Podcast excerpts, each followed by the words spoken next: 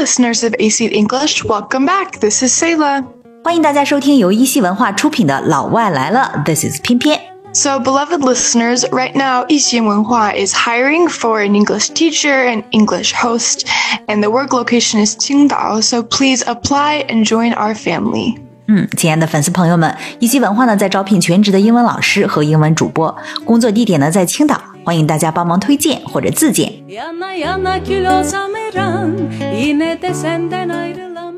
So, today we want to answer one of the fans' questions. 就是摆烂用英语怎么说？Great，对这个摆烂呢，它是一个潮流词，a buzzword，而且呢还是成了国际潮流词。你知道这个牛津词典刚刚公布了二零二二年的年度词汇，竟然就是英文的摆烂。Wow. So, since it has become the Oxford Word of the Year, we definitely have to talk about it today. 嗯，对。首先呢，汉语中的摆烂呢，是指不想继续努力，只想随遇而安的这么一种状态。Have a negative attitude, resolving that things will not change, it is the way it is, and without working hard to bring about change. 嗯，就是爱咋咋地，就这样吧哈。那牛津词典是怎么公布“摆烂”这个词的呢？ The Goblin community has spoken. We're pleased to announce Goblin mode is the Oxford Word of the Year. So we are pleased to announce. 我们很开心的宣布 Goblin Mode as the Ox Word of the Year 2022，二零二二年的牛津词典年度词为 Goblin mode. Yeah Goblin Mode 摆烂。很多人可能不明白啥意思哈，Mode 是模式，那什么是 Goblin？ Well, goblin mode is a slang term. So, goblin is a little character Yeah. in fairy tales. Goblin 是那种 fairy tales 里面那种很小的那种小角色，是吧？Little monster。 Yes. 那 Goblin Mode 呢？ So, it is often used in expressions like in goblin mode or to go goblin mode. 嗯，常用的表达呢是 in Goblin Mode，在这个 Goblin 模式当中，或者说 to go Goblin Mode，进入到这个 Goblin 模式当中。那这个 Goblin Mode 它到底是不是摆烂呢？ Yes, it's a type of behavior which is unapologetically self indulgent, lazy, slovenly, or greedy, and typically in a way that rejects social norms or expectations. 就是是一种什么行为呢？首先，它是 unapologetically，就是肆无忌惮的， 就没有任何歉意的这种 self-indulgent，就是自我放纵啊；lazy，懒惰呀；以及 slovenly，就是邋遢呀；greedy，贪婪。这种呢是非常的 rejects 违背 social norms 社会规范以及违背这个 social expectations 社会期待的，可以说是摆烂无疑了。 Yes, goblin mode 就是摆烂. hey, Pian Pian, do you know The Guardian? 啊，知道《The Guardian》就是英国卫报嘛。 Yes, they released an article and the title said, Slobbing out and giving up. Why are so many people going goblin mode? Slobbing out and giving up， 偷懒和放弃。Why are so many people going goblin mode？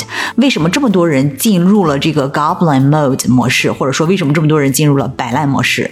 看来这真是一个全球现象哈。 Yes, a lot of people all around the world are in goblin mode. 我摆烂了，那用英语可以说 I'm in goblin mode。嗯哼。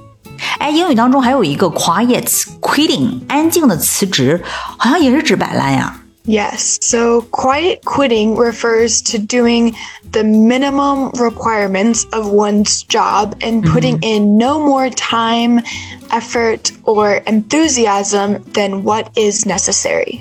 嗯，quiet quitting 就是指做最少量的工作，the minimum requirements of job， 对吧？然后不再付出任何比基本需求更多的这个时间呀、努力呀、热情啊，反正基本上就是工作上的躺平。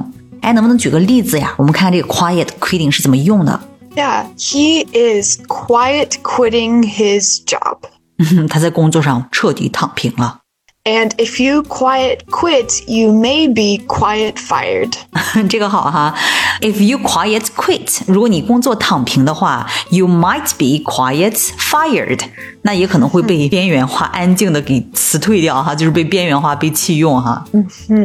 Exactly, yeah. And in September of this year, the Harvard Business Review article aimed at explaining the quiet quitting phenomenon. Why is this happening?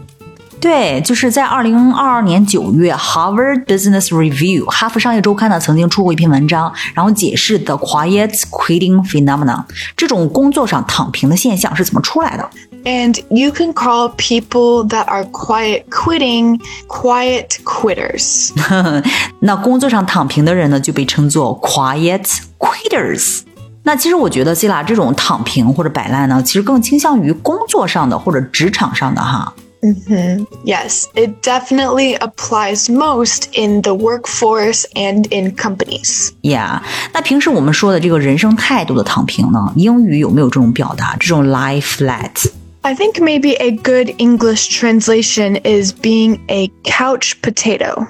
Couch potato，沙发上的土豆，这个以前我学过哈，就是指的是电视迷啊那种，就是坐在沙发上吃零食、看电视的那种肥仔，就可以称作 a couch potato。 Yes, you lay around, do not work hard, and are okay with whatever the consequences are. 那 couch potato 统一是指躺平一族哈，就是 they are okay with whatever the consequences are，就是后果啥样我不管了，我既没有激情也没有动力。 Yes, there's no passion or drive. Yeah. So what seems to be causing this phenomena？这种 goblin mode 这种摆烂模式，还有 quiet quitting 工作躺平现象，你觉得到底是什么引起的呢？ I think it is the idea of 内卷.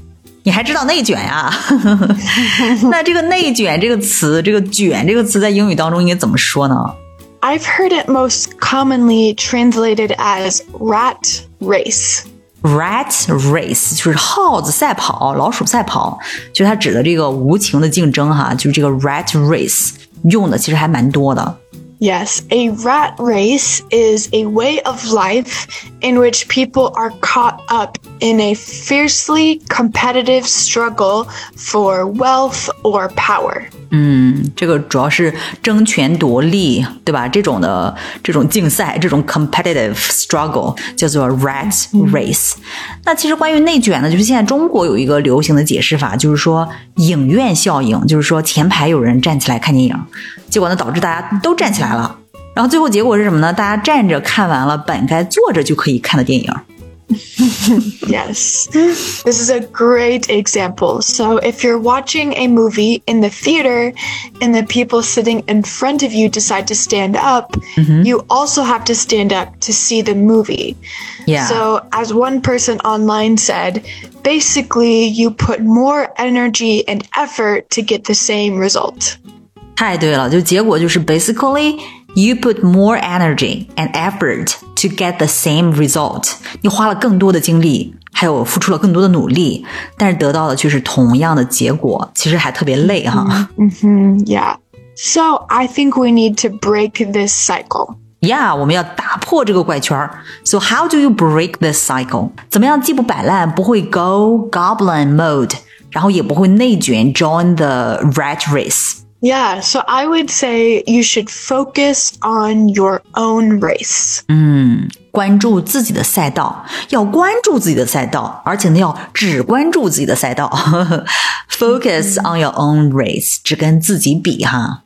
Don't worry about what anyone else is doing. Exactly. Do you have any other ideas on how to break this cycle? If you do, please leave a comment and we can help each other learn. Exactly. 那你是怎么样打破这个怪圈的呢？How do you break this cycle？欢迎留言，说不定你的留言呢会帮助到其他人哈。那好，那我们今天的节目呢，咱们就做到这里。欢迎大家留言、点赞以及转发。嗯，另外呢，一汽文化在招聘英文人才， 那工作地点呢，在美丽的海滨城市青岛，欢迎加入我们，和主播们一起教英文，一起录节目。